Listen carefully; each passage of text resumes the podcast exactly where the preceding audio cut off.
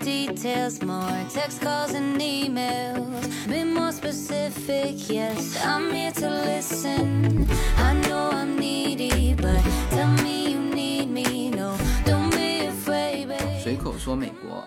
呃，那么这一期我们继续教育的话题啊，那么这一期的嘉宾依然是叶子啊，来给大家打个招呼吧。Hello，大家好。呃，这这个我们现在录音的场景啊是晚上十二点，然后在我们阳光房呃的这个茶座这边啊，叶子是被我临时拖下来的。呃，其实呃这个话题我们在晚餐的时候是深度探讨过，我觉得这个话题不错哈，所以作为呃这期想跟大家聊的这个话题。呃，其实我今天是被呃，就是一起和 Yuna 一起培训击剑的两个这个家长，就是我被他们焦虑到了哈。这个回来后来跟这个叶子也在探讨这个话题。什么事情呢？是这样的，就是就 Yuna 现在击剑算是他课外班里面比较重要的一个一个项目。其实我们就我的想法啊，主要是让 Yuna 去锻炼身体去的。呃，当然，击剑本身在呃加州来说是偏冷门的，是不是？特别是女子击剑，是吧？呃，然后击剑它里面有又分什么重剑、配剑、花剑。Yuna 学的是配剑，是吧？对，就这个是是比比较冷门的，在加州来说，所以所以这个呢，我们当然也希望说 Yuna 能够出一些成绩，但是总体来说。因为 Yuna 实际上力力量不足，我们希望说他能够通过呃这种也算是对抗性的这种体育项目，能够增强一些他的体育方面啊这个。但是呢，我发现更多的家长就是一起去的其他的家长哦，那那个目的性是太明确了，就是他一定要在州里面拿名次。所以今天我确实是被他们探讨的话题给给给焦虑到了。就是他们探讨另外一个孩子，也是九岁的孩子，然后那个孩子呢，嗯，现在应该是州里面的第二名是吧？就有一个比赛的第二名。啊，对，一场比其中一场比赛的第二名。但是那个孩子可能跟聊天的这个孩，呃，这个家长的孩子是属于同样一个年纪，然后反正那个家长意思是说，这个孩子要重点研究。就是他重点研究的不是学习，是怎么样把他击败，是吧？就是他的孩子在这个年龄段，就是无论在州里面参加什么样的呃这个击剑的比赛，可能都会遇到这个孩子。然后这个孩子就是横在他们面前的一个一个障碍了，等于是，呃，那所以说他要重点，他跟那个教练说，他说他要重点研究，因为教练也认识这个孩子。我不知道这个孩子是不是也在他们。俱乐部，这个孩子是他参加这种比赛已经参加了四年了。虽然他年纪比较，现在也才九岁，现在应该是十岁。嗯，但是反正我我是不知道哈，因为我们还没有参加过比赛。但我之前就听他们在那边聊，因为嗯，那个小孩是一个韩国人嘛，然后个子特别矮小，就大家觉得还觉得有机可乘是吧？还是说？但是那个小孩参加比赛参加好多年了，因为他跟，呃，之前就好多孩子都打过，虽然他年纪不大，嗯，所以他跟建管老板娘的女儿也打过，对对对，很小的时候就跟他打过，对，嗯，这个家长就是我听他们聊起来哈，就是这个家长的目的性是极为之强的，呃，就是要在州里面拿名次。但是当然，这也是所有俱乐部的孩子家长的，就几乎是绝大部分人的一个一个想法了，是吧？就是要在州里面目标，对你至少要在州里面先拿名次。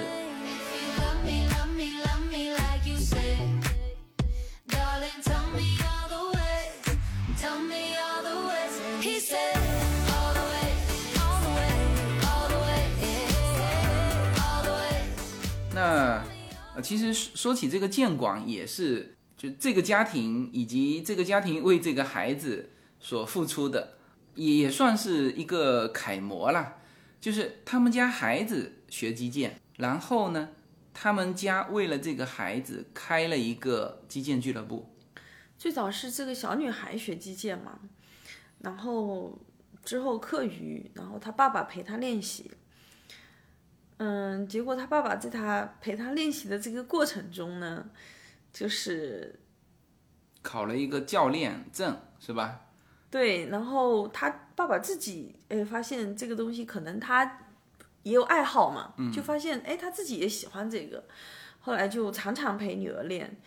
最后练到说自己跑去找了教练，然后自己也学，嗯，但是他最早的目的就是为了陪孩子嘛，然后自己也不停的在学。然后后来学到后来呢，他爸爸去考了一个教练执照，击剑的教练执照。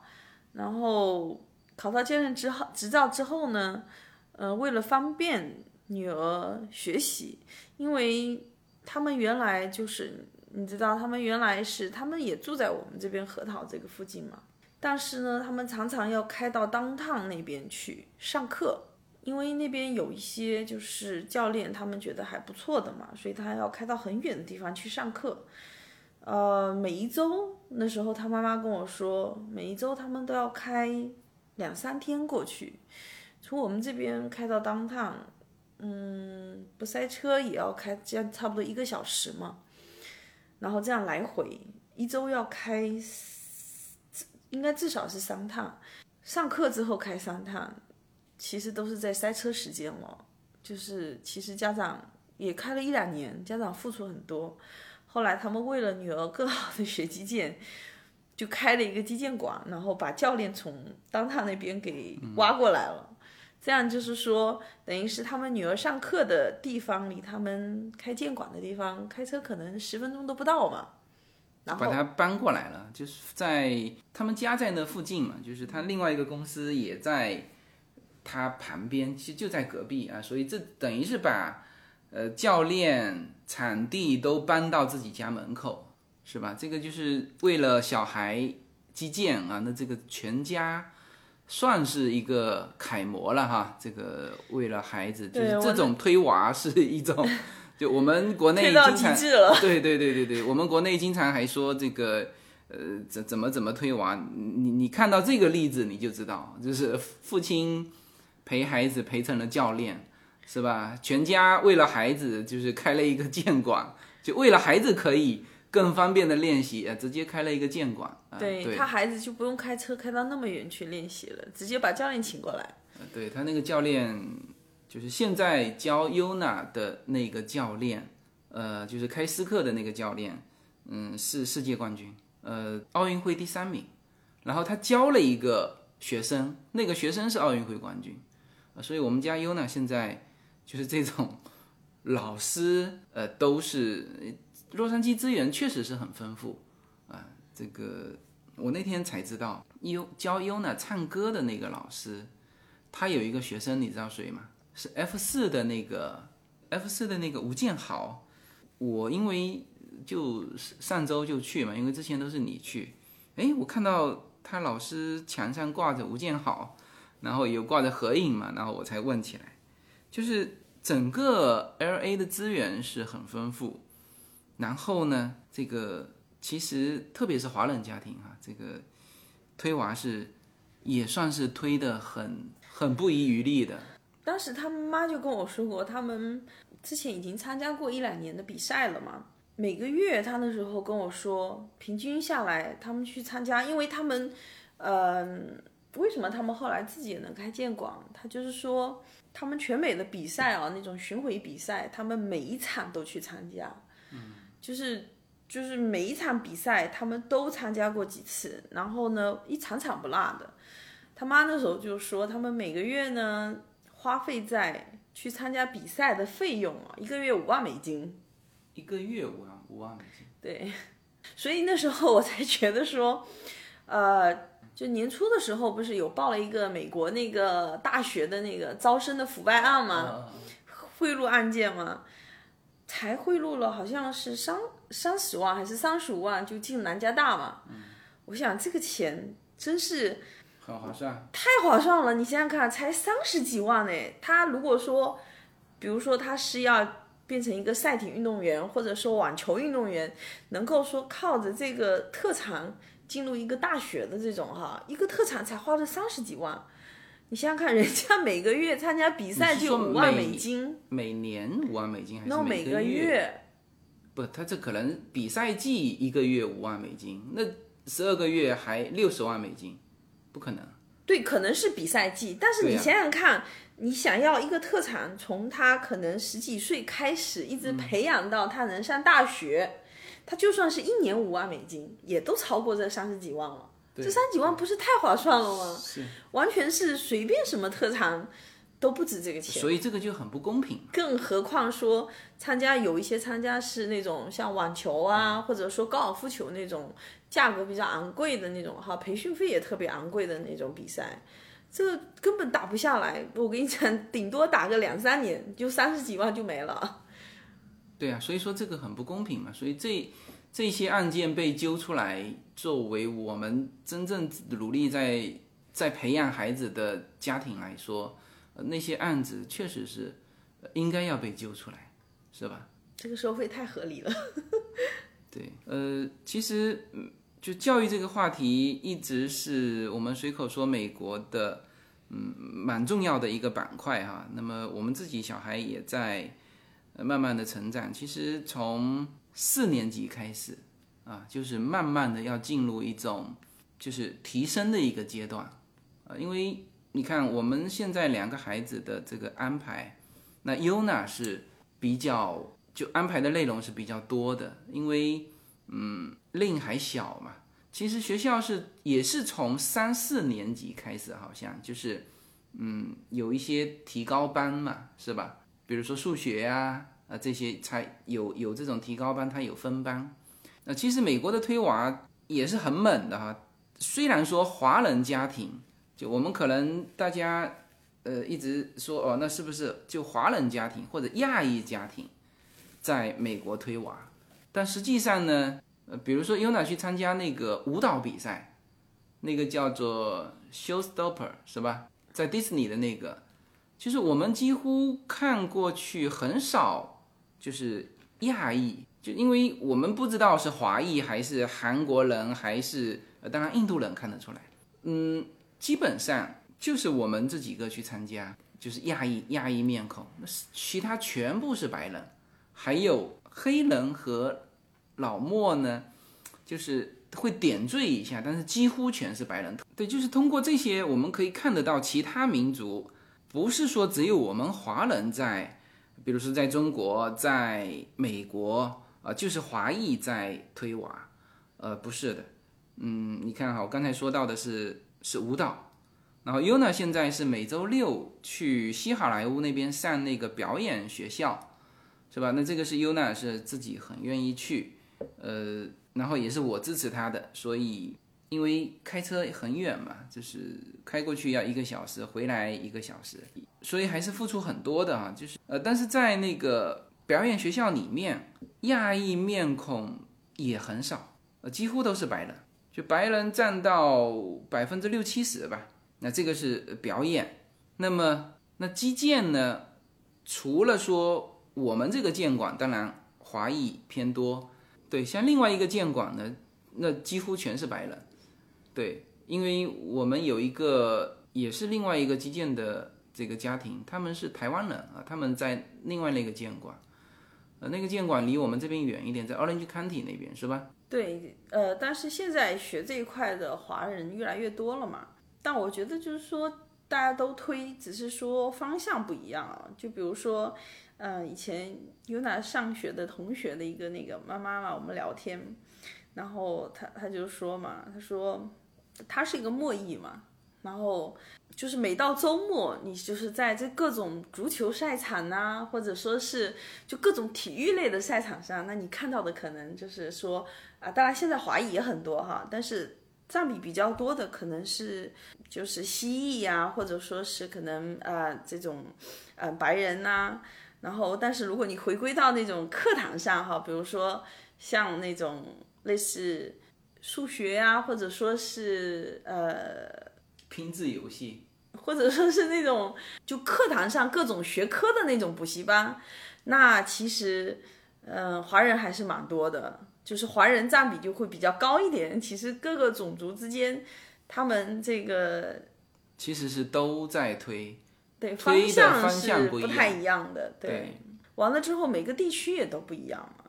比如说，可能你知道，在我们这边现在上 UNA 上的那个私立学校，然后包括我今天还去问了一下，他们今年他们公立学校的四年级就都没有功课的，就基本没什么功课。因为原来他们这个私立学校，那我们去开家长会，老师就说不布置功课了，今年就布置的很少。我当时心里就在打鼓了嘛，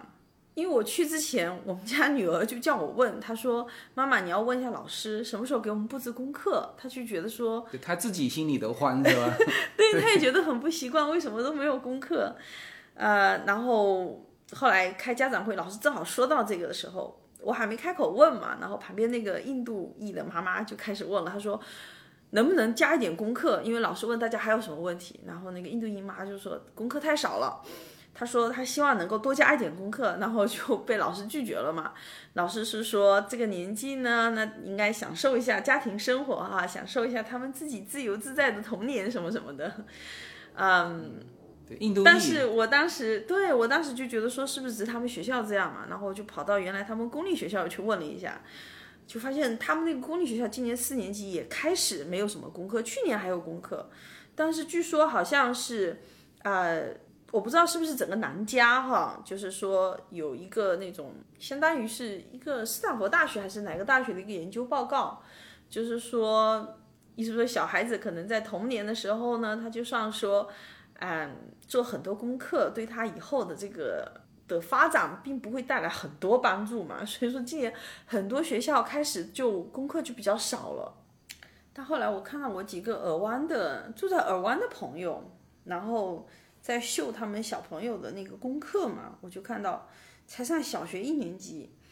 就已经就是做的功课是，比如说是两百五十五乘以四，或者说是呃四百多少、一千多少乘以一位数或者两位数的了。哇，我心想才小学一年级，在我们这边就是这是四年级的功课，他们一年级就已经学到这样了，就是说。就是我感觉好像每一个城市或者每一块区域，它其实推的学校的重点也都不一样。我就觉得说，尔湾那边的学校是不是就很类似说像北京的学校，就是学的从小就学的很深，推娃推的很厉害。然后像我感觉好像湾区那边也是这样，就是那些父母可能是在一些这种。嗯，科高科技的企业工作的那种父母，也是属于那种，其实他们推娃的那个方式，就跟中国现在是非常相像的，就是在学术啊，特别是那种数理化或者说是那种嗯机器人比赛哈，在这方面推的特别厉害。嗯，对，但总体来说，美国它的推娃是推在课后的，就是不是课内的。就这个跟中国是就是截然相反，就中国全部是课内的嘛，那美国全部推娃。你像你看 UNA，UNA 的课内的成绩非常好，呃，常常都是一百分或者说 A plus 啊，都是这种的成绩。呃，但是呢，其实就我们目前这个这个几个家庭玩在一起，就大家根本就没看这一块，就课内的这些成绩。就是主要的还是比如说你们家小孩的特长怎么样，击剑好不好，滑冰、表演、绘画啊，就是呃这些东西。然后嗯，可能大家最后想把这些资料整理完，去哦，包括都不要说大学，就是连高中都是。你你不是说这次这个也是 UNA 击剑的同学，他上了帕萨蒂娜一个呃非常好的。高中就是因为他的击剑成绩嘛，嗯，但这些还是锦上添花嘛，但关键功课也得好。不，他的功课是很容易就好，就是我们华人的孩子，我没听说过什么功课不好的。你你就像你刚才说的，他到真正的公立学校、私立学校，他课内的就直接没作业了，是吧？但是这里面的时间、家庭时间推娃推在哪里？全部推在课后。你包括现在。我们家令因为常常跟着姐姐混嘛，令的数学现在可以做到三年级的水平，但是实际上令现在才 kindergarten，所以这个是要重点说的，就是美国这边的。它一个是现状就是这个样子，就是推娃全部是推在课后，然后呢，重点是什么？也是高中和大学，它更多的是需要这些成绩。你如果想愿意上一个好的高中，愿意上一个好的，当然我说的这个高中是私立高中啊，要要考的那种啊，公立你是直接升的，然后到大学它更是啊，所以呃这个是要跟大家说明清楚的。否则大家不要觉得说，哎，这个好像课后班也是这么推的，但是我们的课后班全部是关于体育类的、才艺类的，而美国的高校、大学也是喜欢这一类的。机器人的现在也很多，呃，机器人也是课后类的，包括打游戏。所以说这个在中国就很难理解嘛，就是说小孩沉迷游戏，那这个等于是跟吸毒差不多，这在国内。但是你如果能够在就美国这边有几年级，四年级他就有让你进去测试，说你有没有打游戏的天赋嘛？有吗？有有有有有有哪都去过，对。然后就是因为他现在游戏是一个体育项目嘛，他想成为一个体育项目，还没有成为吗？呃，好像是今年奥运会，他好像试图想成为，但是还没有。对，对他想加入奥运会，成为奥运会体育项目之一。对，因为电竞运动，就算是奥运会不吸纳这个电竞项目，这个电竞项目在全球已经是很就各类的比赛已经是很成熟了，嗯，对嘛？然后所以现在电竞项目好像亚裔还是还蛮有优势的。这一届新的对美国的那个那个好像是拿了亚军什么的，就是一个亚裔的一个小男孩。对，所以说这里面，因为之前我们有一些嘉宾聊到游戏，呃，很多国内的家长就很很反感。实际上哈，呃，我还看过 Papi 酱的这一期的，就是关于游戏的，就是他说，就中国把游戏列成高考项目，知道吗？就当然这个是 Papi 酱恶搞的嘛，知道吧？然后呢，所有有关于游戏的训练的东西跟那个学习是一模一样。就你回头去看一下那个 Papi 酱的那个视频，但 Papi 酱那个是恶搞，嗯，但实际上在美国，我觉得在以后哈也这个就是现实。就你要想玩游戏是吧？好，三四年级的时候，就小孩子提升期的时候测试一下，你是不是有有啊？学校有那个 Minecraft 的那个课后班。啊，对嘛，就是课后活动班嘛，然后学校开设的，然后就教你怎么玩那个麦克。对对呀，小孩子都很喜欢玩。对你，你就算玩连连看，你也得比别人快呀，是不是？就是。但是我觉得游戏这个东西怎么说？嗯，我觉得哈，如果说会说到沉迷哈，其实说明小孩至少还是有天分的。你看我买的那个游戏机，想给他们玩，他们也。不会说，就是因为他们其实并不是很擅长游戏哈，他根本谈不上沉迷。他平时想到说课后的活动，我说啊，你们现在可以选择看电视，也可以选择打游戏。基本上他们先想到是要看电视，也不会说会很很执着于说想玩游戏这件事情。因为关于游戏这个话题是比较有争议的，那我我这里只能简单点一下，就是说玩游戏也不是那么简单的，就是任何的东西都是游戏，比如说你击剑也是游戏，也是一个游戏。所以今天 Yuna 还被教练说，就 Yuna 她的性格很 nice 嘛，那个教练就跟 Yuna 说，比赛的时候不能 nice，比赛的时候要比看谁命，是吧？这这个就是。这也是一个游戏啊，啊，所有的东西都是一个游戏，呃，只是说你是，如果你想拿成绩，呃，如果你想在这一块上超过别人，哦，那绝对一模一样的，呃，你说玩游戏和你读英语和你学什么什么。呃，功课是一模一样的。你要每天比别人付出更多的训练，还有一个就是你有没有天赋。对，当时我就看那个采访，那个就是这一届游戏，我就印象他好像是亚军。嗯，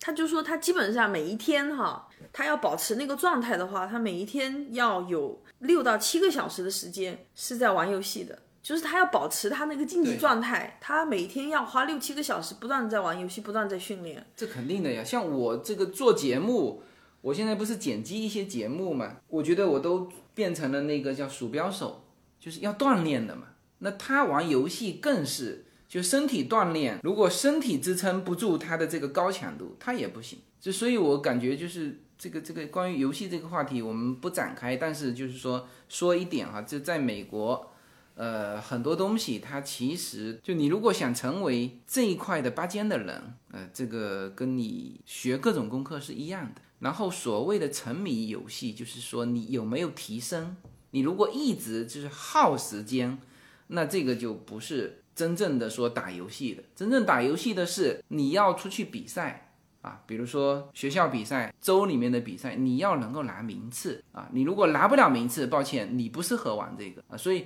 就是说，大量的玩游戏的小孩，你家长要怎么引导呢？就是说，行，你玩这个游戏，他也没有比赛，你去参加。你如果能够打出名次，可以，我支持你。你如果打不出名次，说整天耗时间，那这个是不行的，这这个是不值得鼓励的，明白吗？就你不能说耗时间。那那时候不是耗时间，那时候只能就是说，如果说你不能让它变成说你的特长，那么这件事情那就只是你的兴趣爱好之一。那么你就只能是花一定的时间在上面，就是说你如果说这是你的爱好，玩一玩的那种哈，那你就是比如说你啊一个星期花那么一两个小时玩一玩，就是你那个时间控制就不一样了。就像说休闲娱乐，对小孩子喜欢去迪士尼也是他的兴趣爱好，那你总不能说我就住到迪士尼里面去吧，我一天三百六十五天天天在迪士尼这是不可能的，肯定也就是一周顶多去个一次啊玩一下，一个月去一次，甚至一年去一次，这就是。就是玩和这种和这种特长还是很大差别的。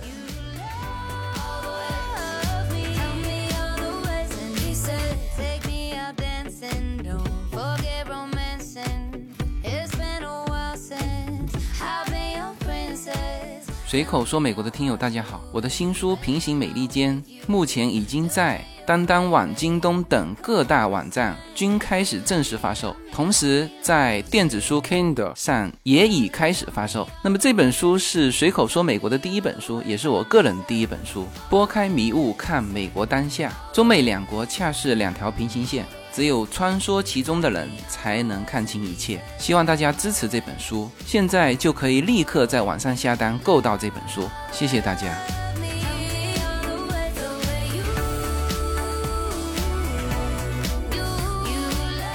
所谓的推娃呢，就是家庭以及父母的这个支持。当然，这个社会的需求是，其实是一个总目标了，就是。因为美国它的高校大学，呃，它需要更多的这种。其实推娃的方向不一样嘛。比如说中国，你考大学，它其实是可能对体育啊或者别的这些方面，它不作为它考量的对象嘛，或者说是占比特别小。但在美国，就是说你要能考上一个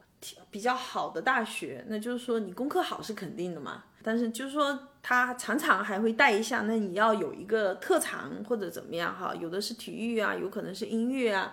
绘画或者其他方面的。所以说，其实美国，嗯，在这方面，其实我觉得大家也都是蛮拼的。但是我是觉得说，可能在这边的父母相对来说会比较尊重孩子的选择，就是说，这其实是两方面都有了，就是。总体我觉得社会的需求摆在那里，因为中国的孩子其实也学钢琴啊，但问题是你钢琴没有纳入高考成绩啊，明白吗？不作为最后对啊，就是考上大学的一个。他可以练练练练到初中，然后到了这个中考或者是高考的时候，他不算成绩，那你是不是所有的精力都要绑到那边去？而美国这个东西是算成绩的。不仅说算成绩，而且是占很大的比重，就是这个东西占他招收的这个标准里面的蛮大的比重的。对，是大学招收，他是在他考量范围内的嘛？他就是这个是作为他的一项，就是你在写大学的这种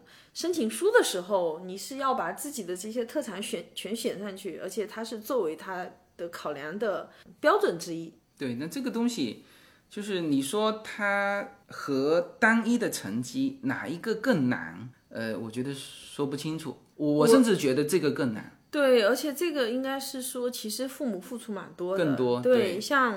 我另外一个朋友在 Orange County 那个俱乐部，我就印象他当时就是说小朋友拉出去比赛前，你知道吧？就是一群家长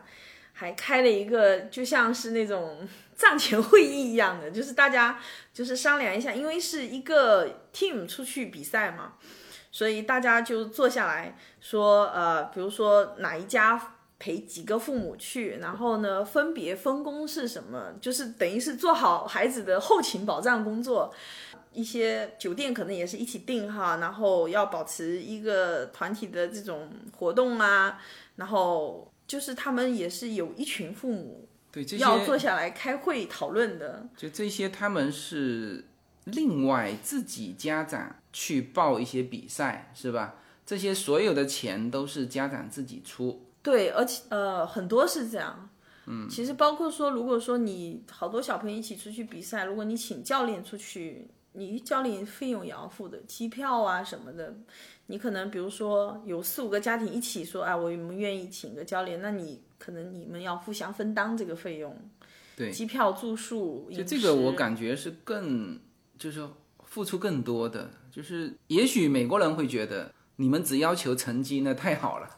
是吧？因为你要求成绩，其实相对更单一。然后美国这边，他的大学，他甚至可以考虑你的组织能力。不是我们当时那个朋友，他小孩上哈佛，他女儿就是啦啦队的，就拉拉队队长上了哈佛。对，其实因为他们这边很多，就算说你拉出去。那种，因为我们当时我印象很深哈，就是说，呃，开家长会的时候，就有家长提到说，就出去不是说去运动比赛，是那种机器人比赛嘛，嗯，然后要参加机器人比赛，然后呢，学校校长就说了，这个比赛呢，呃，如果说有老师有空，他有闲余的时间，他愿意说带你们，那么他是没有工资拿的，他是等于是自愿带你们。所以说，大部分工作呢是说你要去参加比赛的家长，你们要有，比如说至少，比如说如果你有你有五个人，那你至少要有两三个家长是很积极的，是主动说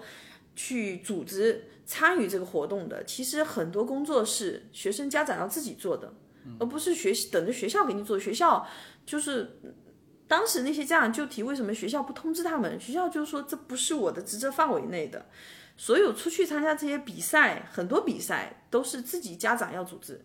你自己家长组织报名，组织小孩子培训，甚至组织一起请老师。如果说学校没有老师能够能够说，呃，主动把自己的空余时间拿出来教你们的话，那你们自己要从外面请老师或者怎么样啊？其实全是家长自己在做的，所以你要付出很多时间，甚至你可能是说，你要是对这一块比较熟悉的，你才可能组织的起来。包括说，我之前看了一个纪录片嘛，然后就是他就讲到说是讲小女孩跳舞的嘛，他讲的是外州的，好像是犹他州的，但是就是说，嗯，他这里的父母，一个是说，当然这个作为说他以后能考上大学，他是一个很重要的考量，还有一个也是说小孩子自己的梦想嘛。完了之后呢，就是哇，一群父母，就是他们要到加州犹他州飞到加州来参加比赛，然后就一群父母。也是参加 showstopper 好像，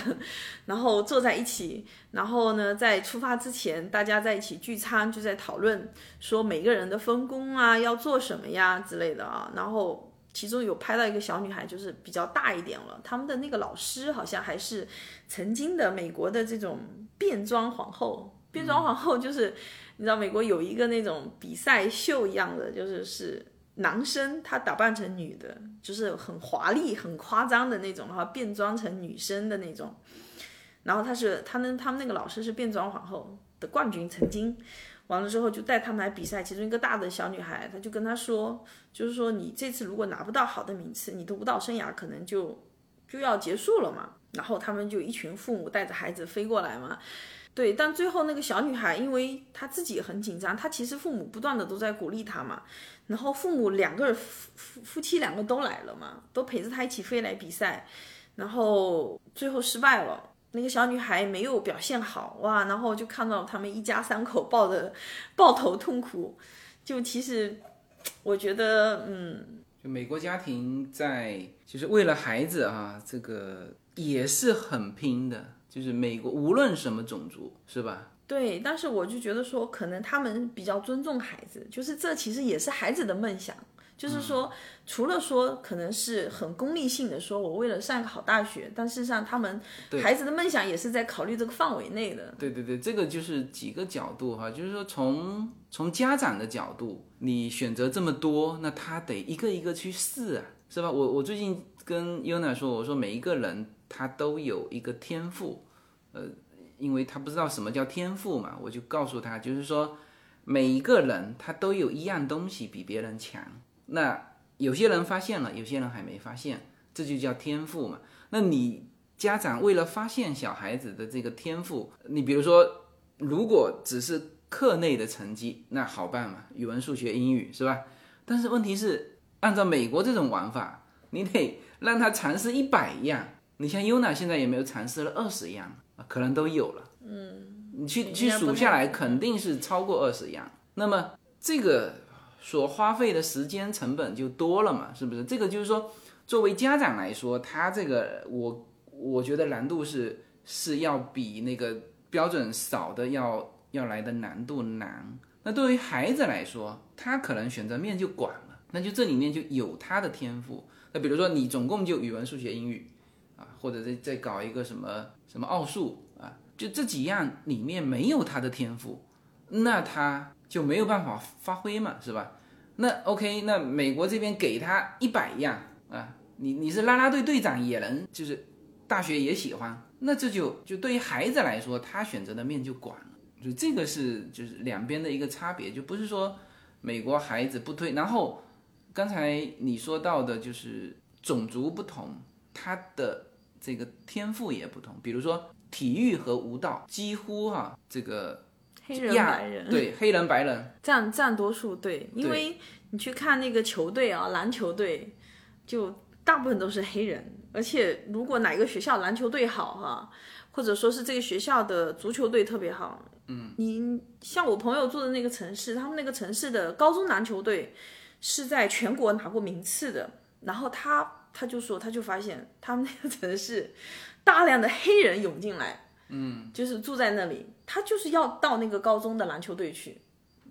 黑人很明显，他说全是黑人进来，有一整段时间，就所有的新居民都是黑人。对，那像像比如说，呃，印度人，那就几乎包揽了那个猜字比赛的那个冠军，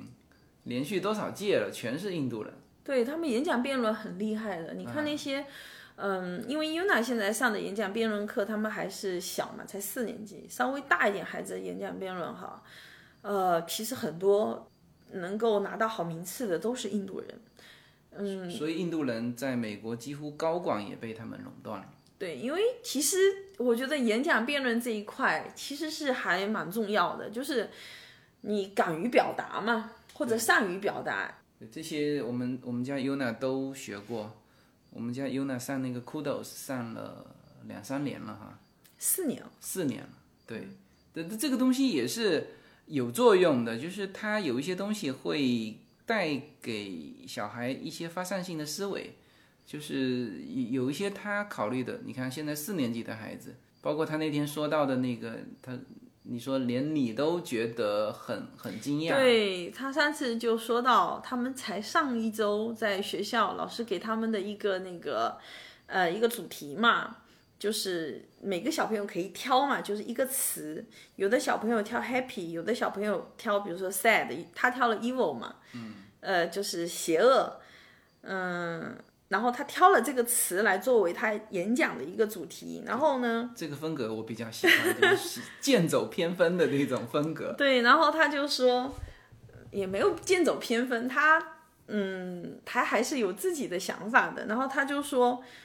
他就跟我说他是怎么去表现这个词的嘛。他就说，为什么有的人会变得邪恶？他说，人并不是生下来就是说你就是邪恶的，一个小孩子他肯定。他不会有那种感觉的。他说，你变得邪恶的原因哈，他觉得要么就是家庭的影响，就是你家里的父母都对他很不好，或者家里的家人对他很不好，所以说他就心里就会有一种不好的感觉。要么就是说他可能在学校或者外面受到别人的欺负。就是让他嗯变成那个样子。他他意思说，人一开始不是这样的，其实是有很多外界因素迫使他变得邪恶的。然后他就说，而且他就觉得说，邪恶呢是会传播的，嗯，就是说。他邪恶本身也是被别人传染，对，他是说，如果以邪恶的方式传播出去，嗯，对，如果说他是说你在家里受到很不好的影响，被父母啊可能长期置之不理啊或者怎么样哈，完了之后，那他是一个比较邪恶的人，但是他就是这个邪恶，他可能就觉得说他内心一直有不满，他就会传递给他的同学，他可能对他同学就很不好，可能会去剥离他的同学，然后他的同学如果说这时候不能够。很好的跟别人去说这件事情，对他还说到怎么解决这个事情。他是说你要跟别人交谈，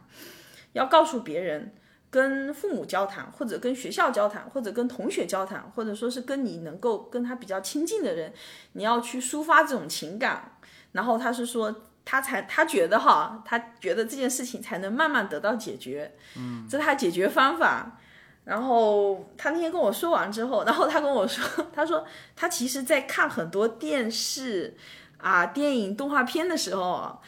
他说他常常在想，因为小孩子的电影、电视、动画片里面都会有一个正反两面，其实是黑白很鲜明的。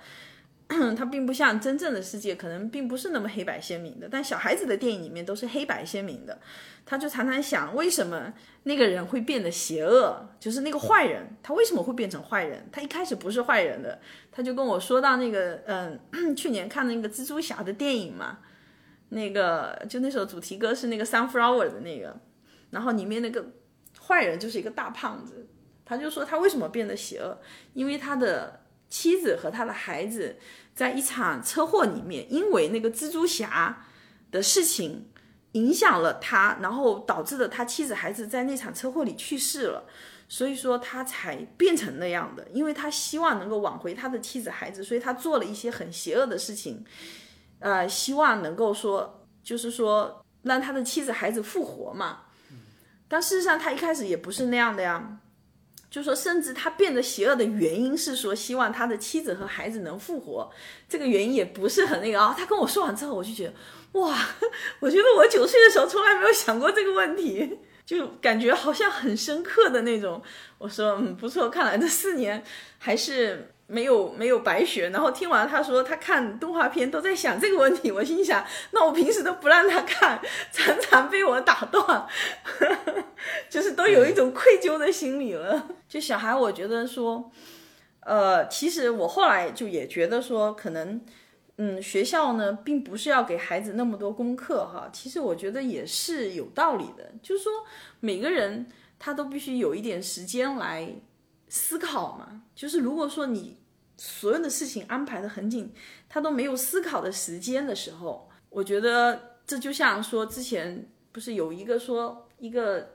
所有都是全 A 的，然后所有都是满分的学生，后来说是哈佛不招他嘛，他就说意思说他觉得他的童年，包括说他的 teenager 的这个时间是被塞得太紧了，就是这个人已经没有再有往外扩的空间了。这个是什么？哈佛的校方招收方给他的评价吗？没有，我当时我印象反正就是看到有一个文章写嘛，就是有一有有一个亚裔学生是，就是所有都是完美的，但是最后学校没有招他。哈佛本来就不是招这种完美学生，完美学生对哈佛往往都是招那种，就像一个一个三个孩子都进哈佛的那个。对，就是孩子是要各不相同的，对，所以我就觉得说，还是要给孩子一些他的自由时间，他能思考出来的东西常常会出乎你的意料，你根本没有想到他能够说在 在思考这种问题。就是我觉得说，我觉得美国式推娃和中国式推娃有一个比较不一样的，就是说中国式推娃。就娃全是一个套路、一个方向的往上推，但美国式推娃，我就觉得说推的不一样。嗯，对，就是说有有的娃可能是擅长数学，有的娃 有的孩子可能是擅长，比如说是 debate，然后有的小孩擅长的是游泳运动，就是他可以有好多不同的方向。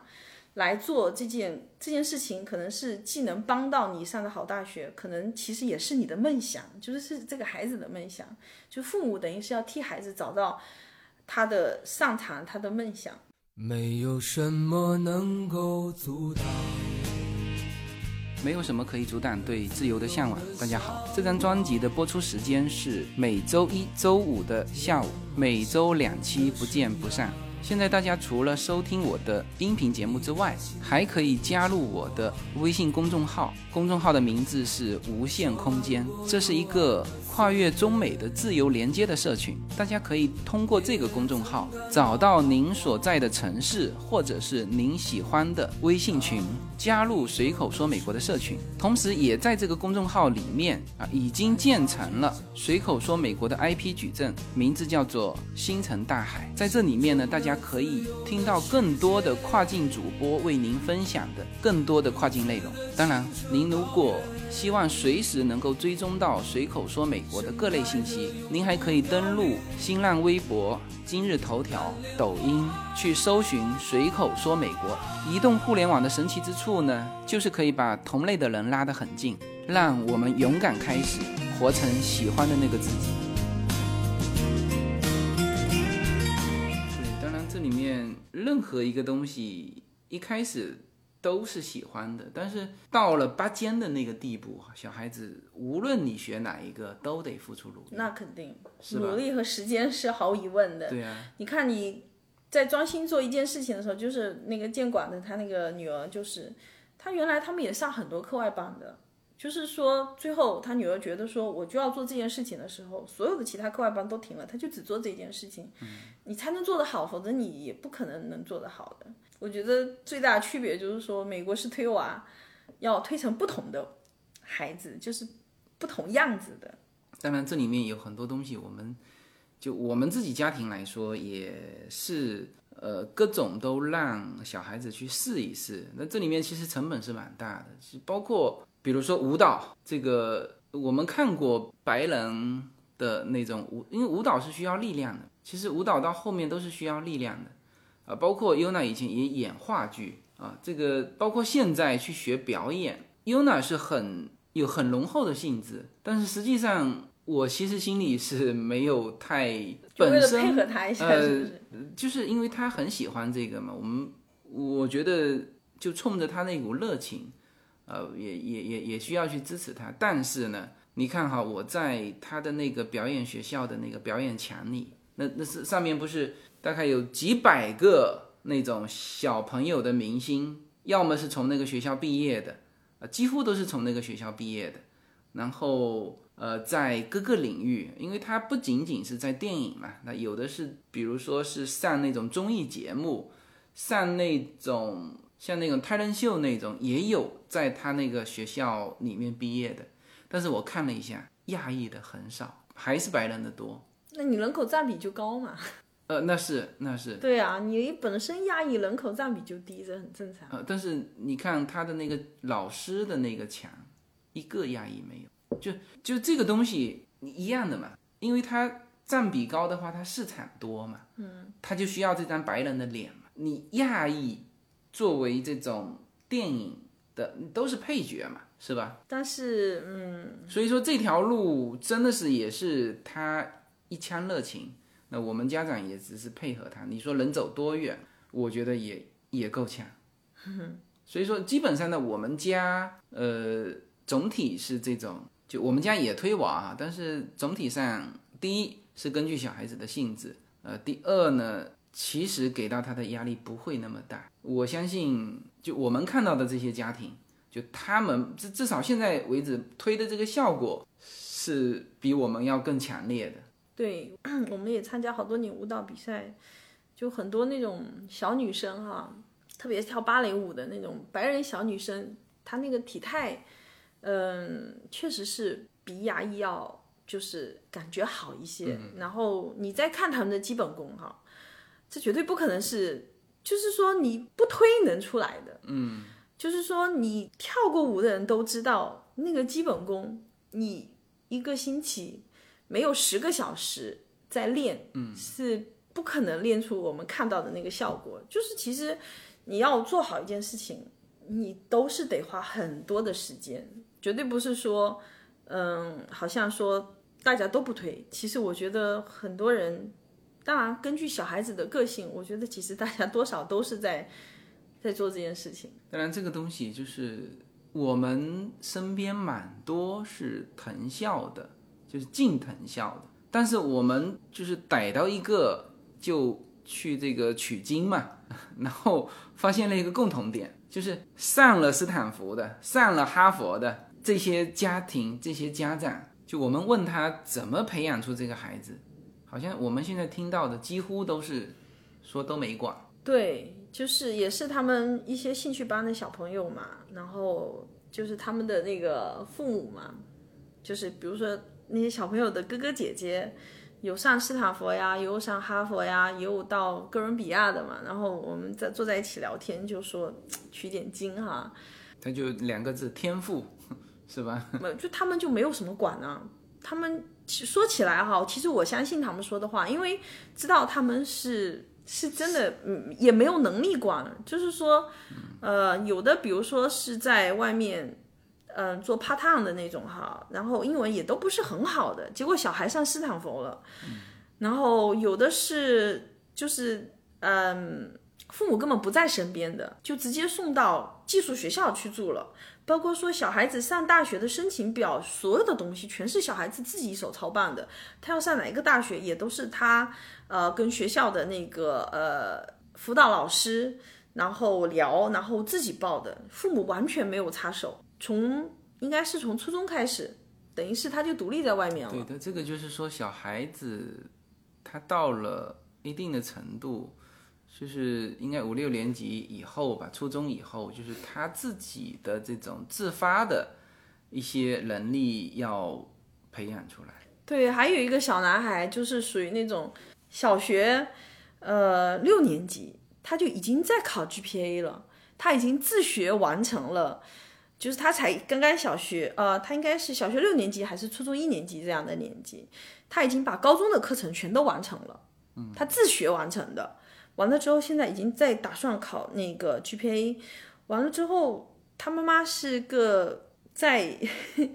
就是个卖衣服的，就是开了一个小小的服装店卖衣服，我就说哇，你们家小孩好厉害，他说他就是自己学呀，他根本什么也帮不了他。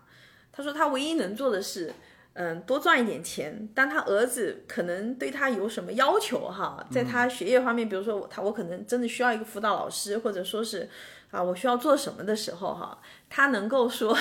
最大的限度的去帮助他完成。嗯，对，就是这所有的父母，我发现他们的共同特点都是说我尽量的去帮你。但是呢，你自己要有目标，你要有要求，你要有追求，那我来帮你。对，但是我帮你去挑这是不可能的，他们也没有这个能力，所以我就觉得说，嗯，能上的一些藤校的孩子哈，就属于那种，我觉得还是有一定自己的天赋的，他自己有想法、有目标，他很早就已经有这个想法、目标了。会不会藤校他也喜欢招这种孩子？就他通过各个方面去筛选，就是说。看得出来，但他本身那孩子也确实是比较优秀嘛。那我就觉得说那些孩子本身自己还是有天赋的。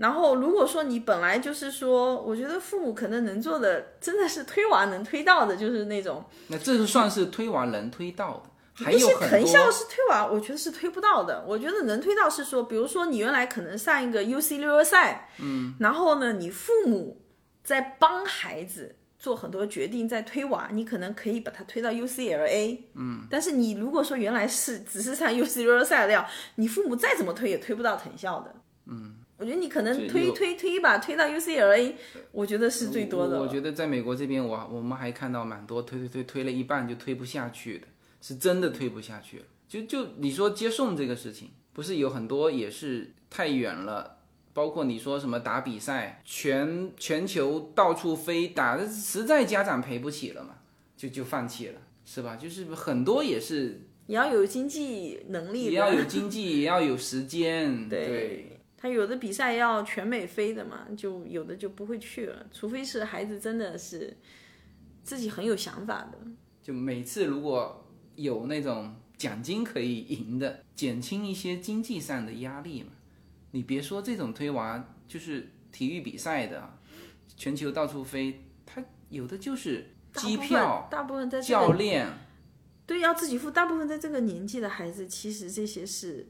没有的。你真正要到了那种商业比赛才会有，可是他们现在就是推到高中推不下去了。对他们现在这么小的这种阶段是还没有到商业比赛，他是没有那些什么奖金奖金可以拿的，没有的。特别是美国，你在中国等于是国家替你支付这个钱了。对，在美国你全是家长自己付的。现在不是有很多这种微信群啊，或者说是一些讲座啊，就是很明确告诉你说，我就告诉你怎么考上这些。爬藤的大学或者清华北大之类的，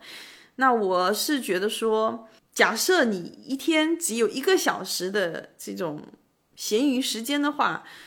与其去听那些讲座，那不如说听听自己的孩子是怎么样说话的，就是听听他们是什么样的感受，跟他们去聊一聊。那当然，如果说你是在完全了解自己孩子之后听那些讲座。或许还是会有一些作用的，嗯，但是我是觉得说，其实孩子的了解自己的孩子，了解孩子的心声，比你花这个时间去听那些讲座来的，啊，我是觉得说对家庭啊，对孩子是更有利、更有效的。就是说，你认真听他在说什么，你你就知道自己的孩子可能他是他希望是怎么样，或者说他适合往哪个方向发展，就是你。还是要倾听孩子的声音。嗯，因为现在就是这种教育类的书籍话题，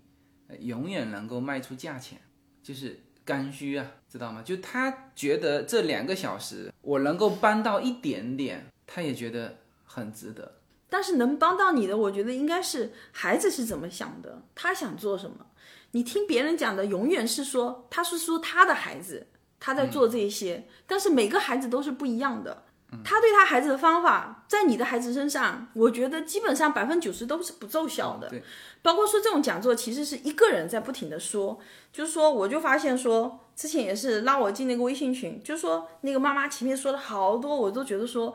就是他当然是写出来的，然后呢，我就觉得，哎，看我很有道理嘛。但是当其他的母亲。把自己孩子的问题，就是是个例哈，他的孩子问题一抛出来给他，其实就是那一套东西全部失效，对，完全不奏效。嗯，就是这套东西或许在他孩子身上奏效，但这不见得在你的孩子身上奏效。嗯，所以我觉得还是每一个家长都要了解自己的孩子是怎么样的，听别人讲不如听自己孩子讲。嗯，好吧，那么这一期教育类的话题呢，这个就暂时聊到这里。其实，随着 y u n a l i n 的长大，哈，这个我们自己也在思考很多东西，也跟孩子交流很多。呃，这个关于这个成长的系列，我们以后还会有更多的内容。那这一期就到这里，好，谢谢大家。好，再见。好，再见。